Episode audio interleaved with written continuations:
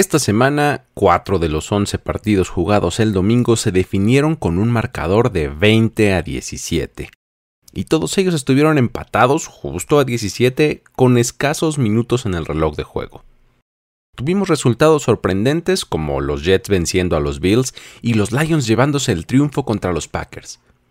Además tuvimos actuaciones dominantes por parte de Joe Mixon, Patrick Mahomes, Justin Fields y Tua Tagovailoa. Esto es la NFL en 10, un conteo en el que recapitulamos lo más importante de los juegos de domingo alrededor de la liga. Yo soy Luis Obregón y seré su anfitrión en este camino. Comenzamos. Comienza la cuenta regresiva para el podcast que resume la acción de tu fin de semana NFL. La NFL en 10. La NFL en 10. Con Luis Obregón. Número 10. Los Jaguars se reencuentran con la victoria. Después de una racha de cinco derrotas consecutivas, enfrentando a los Raiders en casa, remontaron una desventaja que en algún momento del partido los tuvo 17 a 0 abajo en el marcador. Todo para terminar con un triunfo 27 a 20. La clave para ellos está en que su ataque gira en torno a la combinación de Trevor Lawrence y Travis Etienne a la ofensiva quienes hoy se combinaron para más de 160 yardas terrestres, mientras que defensivamente Devin Lloyd continúa con su gran temporada de novato. Por lo que a pesar de que pues no parecen estar listos del todo para competir de inmediato, su futuro luce bastante promisorio. Al otro lado estuvieron los Raiders, que siguen decepcionando una y otra vez. Por más que quisiéramos defenderlos, el perder una ventaja de 17 puntos tras haber sido blanqueados la semana pasada deja sin argumentos prácticamente a cualquiera. Al inicio del encuentro involucraron mucho a Davante Adams, de quien, si vemos solo las estadísticas, pues las cosas pintan bien, ya que pues terminó el partido con 10 recepciones para 146 yardas y 2 touchdowns. Sin embargo, toda esa producción vino en la primera mitad y desapareció en la segunda cuando su equipo más lo necesitaba. Pasando el medio tiempo, estando 20 a 10 arriba en el marcador, se agotaron sus recursos y no volvieron a anotar ni un punto. Para los Jaguars, este regreso a la senda del triunfo es importante para construir algo de confianza de cara a un par de duros encuentros que les esperan a continuación. En ellos van a enfrentar a los Chiefs de visita y luego a los Ravens en casa. Número 9. Seattle controla el oeste de la Nacional. Con una victoria contundente sobre su rival de Arizona por marcador de 31 a 21, los Seahawks comprobaron una vez más que ellos son el equipo a vencer dentro de su división y que no deben ser tomados a la ligera en la conferencia como un contendiente. Con una actuación defensiva de 5 sacks sobre Kyler Murray y otro gran partido del novato corredor Kenneth Walker en el que volvió a rebasar las 100 yardas terrestres, este equipo tomó la delantera en el marcador y simplemente no miró atrás. Murray nunca pudo encontrar la respuesta a la presión que ejercía la frontal defensiva de Seattle, y además de los sacks, recibió varios golpes e incluso intentando escapar de la presión, en una ocasión perdió el balón por llevarlo de forma descuidada lejos de su cuerpo. Lo hecho por Walker es completamente fenomenal. Su estilo de acarrar el balón con una combinación de balance, velocidad y fuerza le dan una gran mezcla para el éxito. En esta ocasión, con sus 109 yardas y 2 touchdowns, consiguió su quinto juego consecutivo con al menos una anotación, lo cual ya empata la marca de Kurt Warner del novato con más juegos consecutivos anotando en la historia de la franquicia. La afirmación que Seattle hace con esta victoria es clara ya que se combina con el hecho de que ganan sobre su rival divisional, el hecho de que los Rams pierden y que los 49ers descansan, por lo que la percepción es de dominio total con su récord de 6-2 y alejándose del resto de los equipos del oeste de la Nacional. Número 8. Sufrida victoria de los Chargers. Con una actuación poco convincente, pero haciendo las jugadas importantes, el equipo de Los Ángeles visitó Atlanta y cosechó un triunfo 20 a 17 en un partido en el que los pateadores de ambos equipos fueron clave. John Goeku falló uno de sus dos intentos de field goal para los Falcons, mientras que el recién contratado Cameron Dicker acertó sus dos oportunidades, incluyendo una en los segundos finales del partido que le dio el triunfo a su equipo. De forma increíble, un equipo que en el papel tiene un roster tan superior como es los Chargers, sufrió muchísimo para vencer a los Falcons, quienes pues en el papel parecen inferiores. Sin embargo, a lo largo de las semanas, el equipo de Atlanta nos ha demostrado que su identidad corredora es la que los mantiene a flote y siendo competitivos en cada juego. Esta vez no fue la excepción, ya que por tierra rebasaron las 200 yardas combinando a sus jugadores de forma exitosa. Tyler Algier fue el líder corredor con 99 yardas y le siguió Cordarel Patterson, quien en su primer partido en acción regresando de su lesión registró dos touchdowns. El problema es que no les fue suficiente para anotar más puntos o contener al ataque rival lo suficiente como para conseguir el triunfo.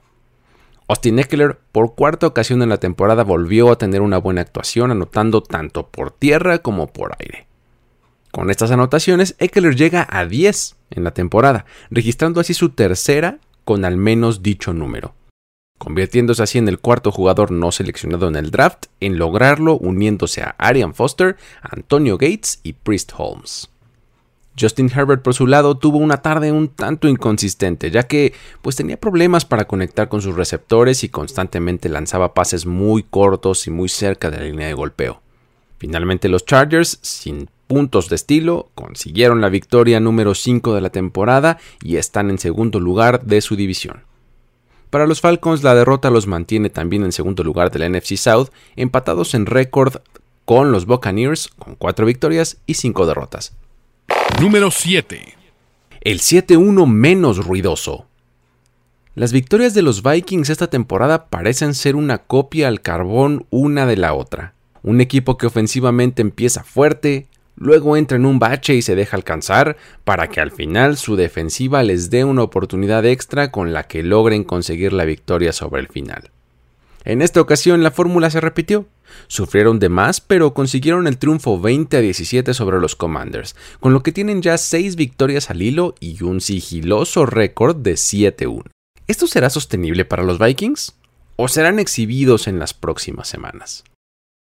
Al momento, como pinta el panorama, este equipo está completamente enfilado para entrar a postemporada sin mucha resistencia, pero también sin ninguna clase de ceremonia. En este encuentro, Justin Jefferson tuvo otro partido de más de 100 yardas, el número 19 de su carrera para ser exactos. Confiar en él y en el resto de sus playmakers como Dalvin Cook y Harrison Smith es lo que los ha mantenido a flote, ya que son ellos los que con jugadas grandes colocan a su equipo en posición de ganar. Ahora a ellos se unió TJ Hawkinson, quien acaba de llegar de los Lions vía trade y aportó 9 recepciones para 70 yardas. Esta vez fue Harrison Smith, quien tuvo una intercepción a mediados del último cuarto que les regresó el balón a su ofensiva y les permitió empatar el partido después de que ya se habían ido atrás en el marcador. Kirk Cousins tuvo 265 yardas en 22 pases completos con un par de anotaciones y una intercepción. Esta racha de victorias y su récord tienen al equipo con una gran actitud y celebrando en grande. Hay que recordar que además este partido pues era un tanto especial por ser contra Washington y pues ese es el equipo que seleccionó en el draft a Cousins y pues donde además popularizó aquel grito. Fue por ello que una vez terminado el partido, la mejor forma de celebrar en el vestidor fue rompiendo con ese mismo grito, pero ahora con su nuevo equipo.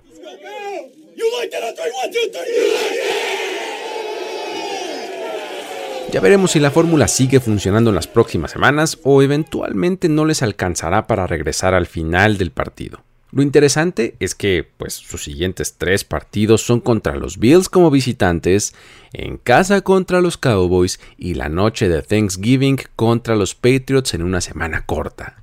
Es probable que podamos descifrar mucho de este equipo en ese periodo, pero de momento tienen el segundo mejor récord de toda la NFC.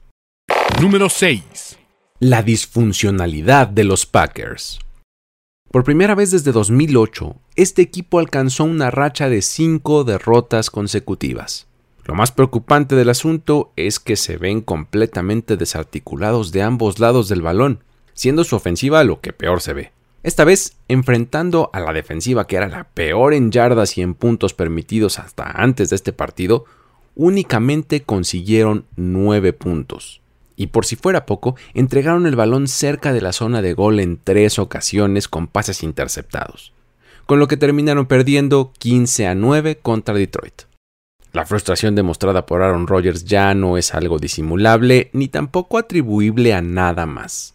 Este equipo está jugando mal en todas sus líneas. Ciertos chispazos de individualidad destellan de vez en cuando, pero en términos generales el equipo parece desahuciado. Incluso el coach Matt LaFleur dio muestras de lenguaje corporal de lo mal que están las cosas. A pesar de que se anticipaba que este fuera un partido en el que Rodgers y los Packers mostraran mejores cosas e incluso consiguieran una victoria relativamente cómoda contra un equipo que, pues en años anteriores, se les ha facilitado vencer, hoy todo salió mal. Hasta antes del partido, Rogers había lanzado 40 touchdowns contra solamente un interceptado en los últimos tres años enfrentando a sus rivales divisionales, y este domingo lanzó tres intercepciones y un touchdown. La segunda victoria de la temporada para los Lions tuvo que saber a gloria al darse justamente contra los Packers y de esta forma. Los standings del norte de la NFC tienen a los Vikings muy separados del resto y pues luego siguen los Packers y los Bears con un 3-6. Y al fondo de la división están los Lions con esta segunda victoria que ahora los tiene 2-6. Número 5. 5 touchdowns de Joe Mixon.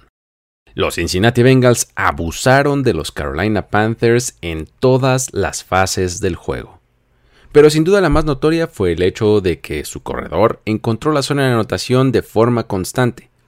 Su actuación consistió de 22 acarreos para 153 yardas con 4 touchdowns, más 4 recepciones para 58 yardas y una anotación más. El marcador de 42-21 en favor de Cincinnati demuestra que esta fue otra actuación en la que los Bengals demuestran que pueden manejar tranquilamente y hasta luciéndose a equipos no muy exigentes. Joe Burrow ni siquiera tuvo que exigirse demasiado por aire y aún así sus números fueron altamente eficientes, lanzando 22 completos en 26 intentos de pase para 206 yardas y un touchdown. De hecho, hacia el final del juego estaba a tal grado de dominado que pues entró Brandon Allen a suplirlo. Para el medio tiempo los Bengals ya habían anotado 35 puntos, que eran incluso más que las 32 yardas totales conseguidas por los Panthers. Ante la ausencia de Jamar Chase, el juego aéreo se repartió entre Tay Higgins, Tyler Boyd y Hayden Hurst, quienes hicieron lo propio dominando la secundaria de Carolina. Después de que PJ Walker fallara por un buen rato en el partido, los Panthers decidieron meter al campo a Baker Mayfield, buscando alguna clase de chispa. Sin embargo, pues fue un poco más de lo mismo que ya habíamos visto antes. Con esta victoria los Bengals se ponen con récord de 5-4 en segundo lugar de su división detrás de los Ravens y preparándose para un par de juegos de visita, primero contra Steelers y luego contra Titans. Número 4. Los Jets sorprenden a los Bills. Mucho se decía, y tal vez con algo de razón, que el equipo de Buffalo era casi invencible, que se trataba de una maquinaria aceitada de ambos lados del balón pues esta tarde se encontraron con unos Jets que no se dejaron intimidar por esas ideas. La defensiva de Robert Salah se mostró de lo más sólida y limitó las jugadas grandes de los Bills. Josh Allen pasó apenas para 205 yardas y fue forzado a dos intercepciones gracias en gran parte a la presión que le ejercieron durante todo el partido con un juego complementario de parte de su ofensiva, que limitó los errores y ejecutó cuando se le pidió, terminaron por llevarse la victoria en casa 20-17, haciendo la fuerte declaración de que ya no son el reír de nadie y ahora pueden causarle problemas a cualquiera. En este partido quedó de manifiesto que un mal día de Josh Allen significa la perdición para los Bills. Y no es que haya tenido una tragedia de partido, de hecho, lanzó 18 de 34 pases completos para 205 yardas sin touchdown y dos intercepciones. Números mucho más bajos que lo que nos tiene acostumbrados, pero no son fatales. Además corrió para 86 yardas en 9 acarreos, sumando un par de anotaciones por esa vía. La presión sobre él fue constante y recibió 5 sacks en el partido, además de las 8 veces que fue golpeado. Es por eso que podemos decir que el mérito está en la defensiva de los Jets, que limitaron a Allen y fuera de Stephon Diggs no dejaron hacer gran cosa al resto de sus receptores. Los pilares de este cuadro son sin duda Quinnen y Quincy Williams, junto con Sos Garner, que está teniendo una temporada digna de novato defensivo del año. Limitar este ataque a solamente 17 puntos es muy meritorio y facilita las cosas para el discreto ataque que han mostrado últimamente los Jets. Y digo discreto porque, por ejemplo, el quarterback Zach Wilson ha tenido pases que vuelan, o sea, en distancia efectiva del balón en el aire, con trabajos 80 yardas en todo el partido. Esto en sus últimas cuatro victorias. Esta vez, Michael Carter y James Robinson se combinaron para más de 120 yardas terrestres y Garrett Wilson fue el receptor principal con 92 yardas. Con este resultado, el este de la americana es la división más dura y competida hasta el momento, ya que Bills, Jets y Dolphins todos tienen 6 victorias, mientras que los Patriots tienen 5. Número 3. Show de quarterbacks en Chicago. Tua Tagovailoa y Justin Fields fueron el centro de atención en el partido entre Dolphins y Bears. El encuentro terminó con 67 puntos anotados en total y casi 750 yardas entre los dos equipos. Y mucha de esa producción, por supuesto que vino por cuenta de los quarterbacks. Tua lanzó para 302 yardas y 3 touchdowns, mientras que Fields impuso el récord de más yardas terrestres para un quarterback en la era del Super Bowl, al correr para 178. Además, agregó un touchdown por esa vía y lanzó para 123 yardas con otras 3 anotaciones. Al final fueron los visitantes los que se llevaron el triunfo 35 a 32, y en el camino mostraron el gran potencial que ambos pasadores tienen hacia el futuro para sus respectivos equipos. A lo largo de tres partidos hemos visto cómo los Bears se han empeñado en dejar hacer a Fields lo que mejor sabe hacer, que es buscar receptores campo arriba, pero manteniendo siempre la posibilidad de correr el balón, ya sea improvisando o con acarreos diseñados.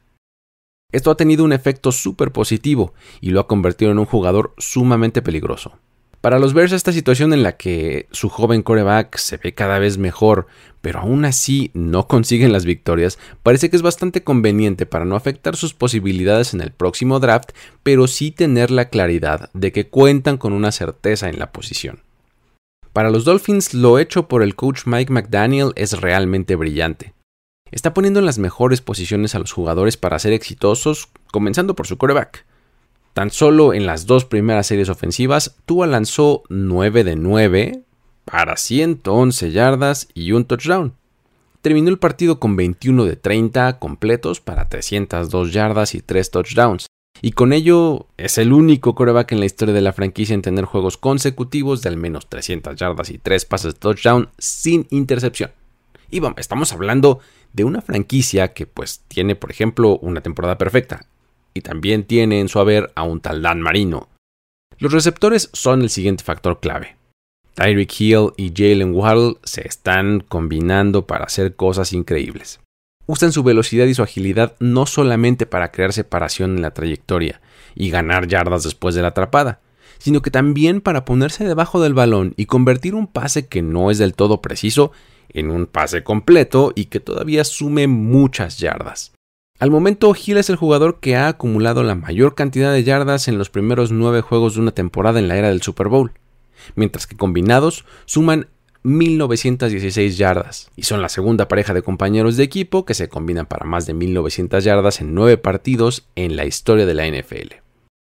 Los Dolphins pelearán con el resto de su división en los standings, mientras que los Bears harán lo posible porque esas tres victorias que suman al momento pasen un poco a segundo término y la percepción sea mucho mejor que su récord. Número 2. 100.000 yardas para Tom Brady. Tomémonos un segundo para dimensionar el número. Son 100.000 yardas. Esto quiere decir que, pues en términos prácticos, él ha completado pases para recorrer mil campos de fútbol. Un logro que es realmente espectacular y que, bueno, debe, entre otras cosas, a su longevidad y a los jugadores y coaches que lo han rodeado en su carrera. En este partido, en el que logró llegar a dicha marca, convirtiéndose así además en el primero en la historia de la liga en lograrlo, Además ejecutó con maestría uno de sus característicos drives de la victoria en el que cubrió 60 yardas en solamente 6 jugadas para conseguir la anotación venciendo a los Rams 16 a 13. Una condecoración más para el GOAT. En el partido soltó el brazo lanzando 58 pases en total, de los cuales completó 36 para 280 yardas y un touchdown. Parecían demasiados pases sin anotación, hasta que al final llegó la conexión con Kate Otton, el primer touchdown de un tight end en lo que va de la campaña de los Bucks. Además, con eso Brady concretó su drive de la victoria número 55 en lo que va de su carrera, con lo que también sobrepasa a Peyton Manning para tomar el liderato de esa categoría. Y es que durante todo el juego las cosas se habían visto pues, regulares. Mike Evans y Chris Godwin, entre otros receptores, estaban encontrando algunos espacios, sí, pero no concretaban la jugada grande.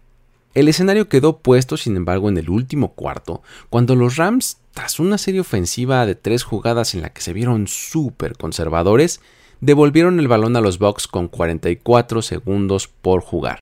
Brady encontró a sus receptores cerca de las líneas laterales y en solo seis jugadas encontró la zona de anotación, dejando solamente 9 segundos en el reloj. Los Rams cayeron y se quedan con récord de 3-6, con lo que sus posibilidades cada vez lucen más complicadas rumbo a la postemporada. Mientras tanto, la victoria regresa a los Bucks a la punta de su división con récord de 4-5. Número 1. Mahomes carga a los Chiefs a la victoria. En uno de los mejores juegos de horario estelar en lo que va de la temporada, vimos al coreback haciendo todo para que su equipo pudiera anotarse una W.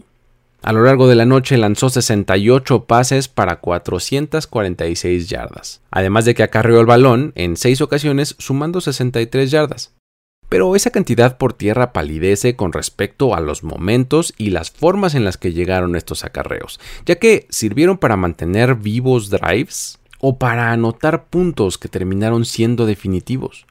Mahomes requirió de toda su magia para imponerse ante una tremenda defensiva de los Titans que llevó el encuentro hasta tiempo extra, y ya en esa instancia realizó varias jugadas, todas las necesarias, incluyendo una conversión en cuarto down para poner el balón a tiro de gol de campo y así decidir el juego 20 a 17.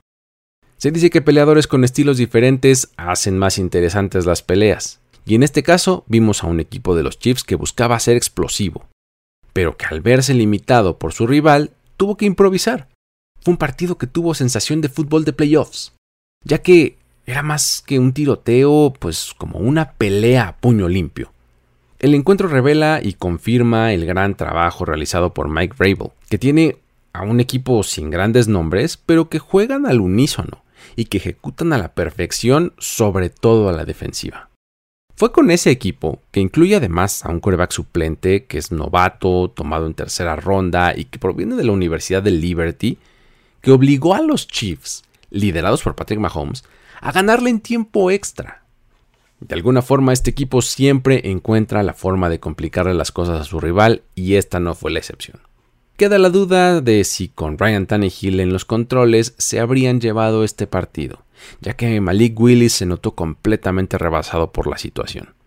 En todo el juego lanzó únicamente 16 pases completando 5 de ellos para 80 yardas, y aunque aportó en el juego terrestre también, pues entre su inexperiencia y la falta de playmakers en la posición de receptor, los Titans simplemente se quedaron cortos.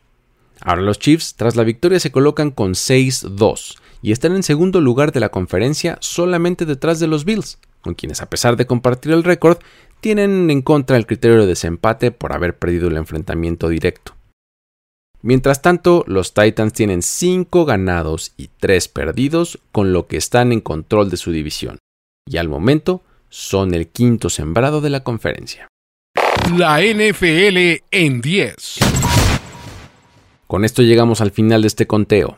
Para más información, análisis y pláticas sobre estos y el resto de los partidos, te recomiendo visitar nfl.com diagonal mundo, suscribirte al canal de YouTube de Mundo NFL y por supuesto también al feed de este podcast para que no te pierdas ningún episodio todos los lunes por la mañana.